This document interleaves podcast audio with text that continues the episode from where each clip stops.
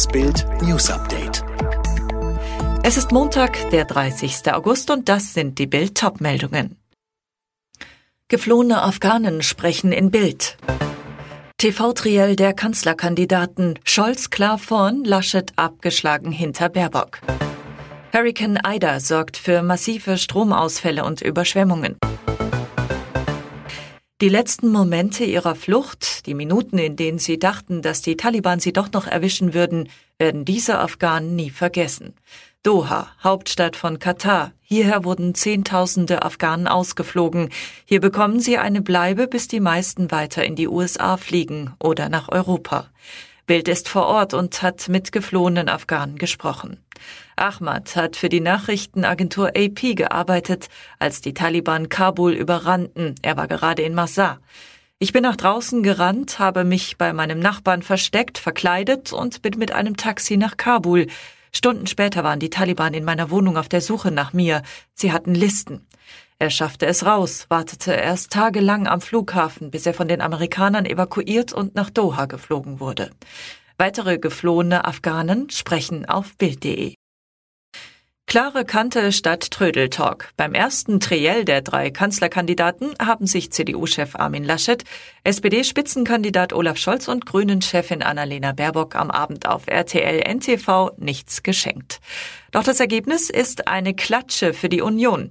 Bei der Forsa-Umfrage nach der TV-Debatte sahen 36 Prozent der Zuschauer Scholz als Gewinner, 30 Prozent Baerbock. Laschet kam nur auf 25 Prozent, abgeschlagen auf Rang 3. Großes Thema Afghanistan. Schon nach fünf Minuten der erste heftige Aufschlag von Laschet zu Afghanistan.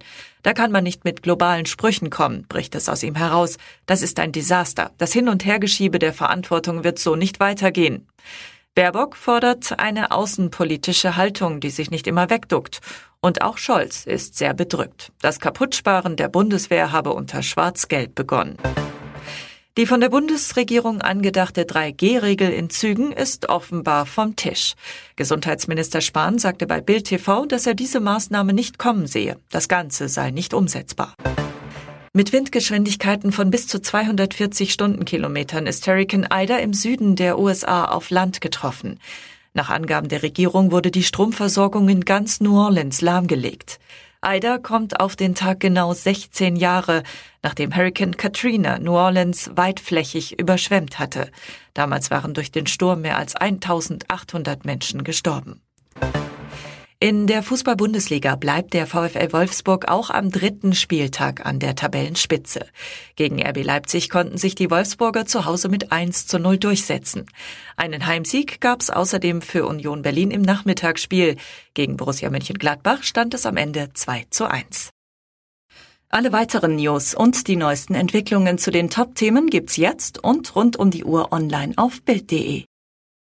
Fitbook hat einen neuen Skill, mit dem du in nur 10 Tagen fit wirst. Ganz einfach zu Hause mit nur 10 Minuten täglich. Sage jetzt, Alexa, öffne Fitbook.